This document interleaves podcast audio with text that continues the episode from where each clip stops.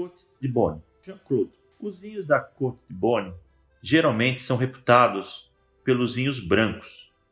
Sabendo que uma apelação reputada como Pomars, que produz somente Pinot Noir, como isso se justifica? Marcos, a Borgonha, principalmente a Côte de Beaune, é uma situação que revela muito isso. Ela não tem muitas regras, né? As pessoas costumam colocar essas regras como a Côte de Nuit é a região que faz os melhores Pinot Noirs e a Côte de Beaune é a região que faz os melhores vinhos brancos. Eu discordo dessa relação, eu não gosto de relacionar isso dessa maneira, porque como você citou, nós temos vilagens é, como Pomar, como Volnay, Beaune, Montly, Marange, então Alos Courton, Savigny-le-Beaune, são vilagens que fazem grandes vinhos tintos também. Inclusive, alguns deles, os mais reputados, plantam somente Pinot Noir, ou seja, só fazem vinhos tintos, que é o caso de Pomar e Vournay, duas apelações, dois vilages com muita reputação. Essa história de que a, a Côte de Beaune faz os melhores vinhos brancos é porque nós temos na Côte de Beaune cinco Grand Crus, que são seis, aliás, que é Corton Charlemagne, Montrachet, Batar Montrachet, Criot Batar Montrachet, Chevalier Montrachet, Criot Batar Montrachet, que são Grand Crus classificados em branco, feitos com a uva Chardonnay. Por isso essa reputação. Vou te fazer mais uma pergunta. Quais são os principais Grand Crus da Côte de Beaune? Os principais Grand Crus da Côte de Beaune vão ser, começando do norte para o sul, é, a reputada colina de Corton, onde ela se divide em Grand Cruz como Corton, que é um tinto, é um Pinot Noir, e Corton Charlemagne, que é o branco. Corton Charlemagne, Corton é a região, o nome da, dessa colina, e Charlemagne, em francês, as pessoas falam esse termo sempre, né? Um Grand Cru Corton Charlemagne, mas ninguém sabe que em francês Charlemagne é Carlos Magno e essa colina pertenceu a Carlos Magno. Nossa, muito interessante isso. E foi por acaso que existe o Corton Charlemagne branco, porque Carlos Magno tinha uma barba branca muito grande. Quando ele bebia o vinho nos jarros, ele gostava muito de beber, gostava muito de festas, a barba dele vivia tingida. E quando ele não queria que a barba ficasse tingida, ele teve a ideia de pedir para os soldados plantarem um pouco de uva branca nessa colina que era dele e foi aí que ele descobriu lendário e o grande vinho, o Grand Cru Corton Charlemagne, que é um Chardonnay. Então, o Carlos Magno descobriu esse, o Corton Charlemagne, inventou o Corton Charlemagne e também a escola. É, depois nós vamos ter o Grand Cru é, descendo para o sul, é, os cinco que eu já citei, que é Montrachet, Batar Montrachet, Criot Batar Montrachet, Bienvenue Batar Montrachet e Chevalier Montrachet. São esses os Grand Crus mais reputados da Côte de Beaune. Nossa, que história muito bacana, já adorei. Eu tenho mais uma pergunta aqui que é a seguinte: sabe que a cidade de Beaune é a capital do vinho da França? Como você pode nos explicar a relação dessa cidade com o fluxo turístico da região que a gente sabe que é grande? Sim, Beaune é a capital do vinho na Borgonha, talvez na França.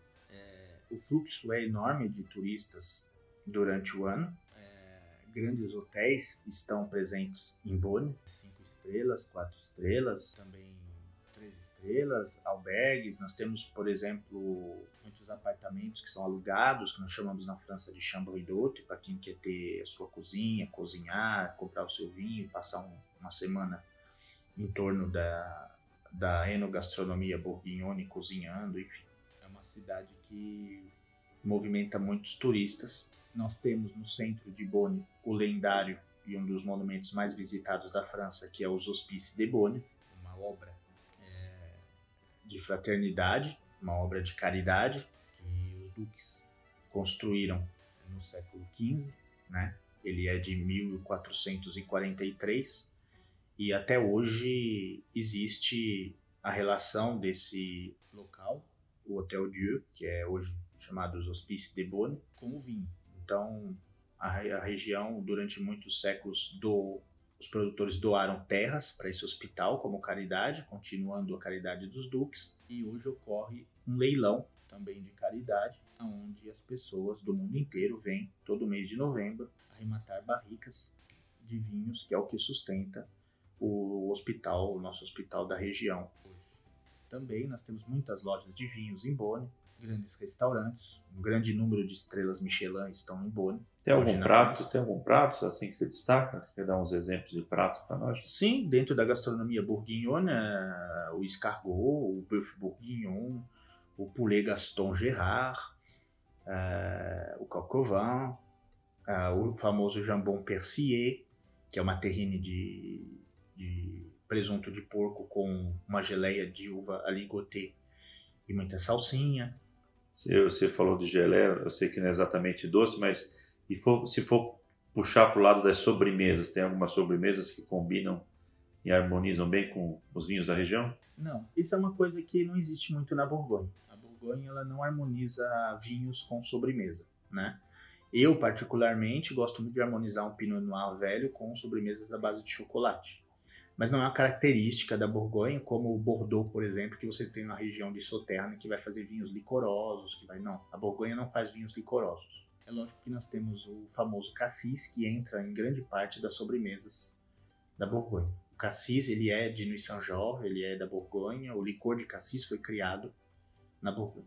Em Bonne eu tenho duas empresas, é, eu tenho uma cave subterrânea em Bonne que eu coleciono vinhos raros, vinhos da Borgonha já envelhecidos, que é a minha paixão, e muitos turistas, muitas é, pessoas que estão passando por lá, principalmente brasileiros, entram nela e eu recebo para apresentar e eles compram grandes vinhos comigo, que eu seleciono, é uma empresa chamada Cavisteria, ou seja, sou cavista em Boni também. Passeio bastante pela região de Boni com os turistas que me contratam para dar essa assessoria, explicando nos vinhedos os vinhos, é, uma assessoria para compra, visitar domínios, produtores exclusivos. É, também eu seleciono grandes restaurantes que quando eu falo grande, ele, geralmente eles são pequenos, os grandes são os pequenos, estão escondidos. Grande importância, né? Sim. Então eu tiro o turista daquela Borgonha para o inglês ver, vamos dizer assim. E essa é a minha especialidade através da Brasil Borgonha, que é uma empresa que eu tenho de consultoria justamente para o turista brasileiro e profissionais que querem conhecer a região com exclusividade, com todo o meu apoio e, e é um prazer sempre receber todos lá, principalmente na cidade de Bolha. Então, quem quiser visitar a região comigo, é só acessar o site, me mandar uma mensagem www.brasilburgonha, é Borgonha em francês, não Borgonha, né? brasilburgonha.fr www.brasilburgonha.fr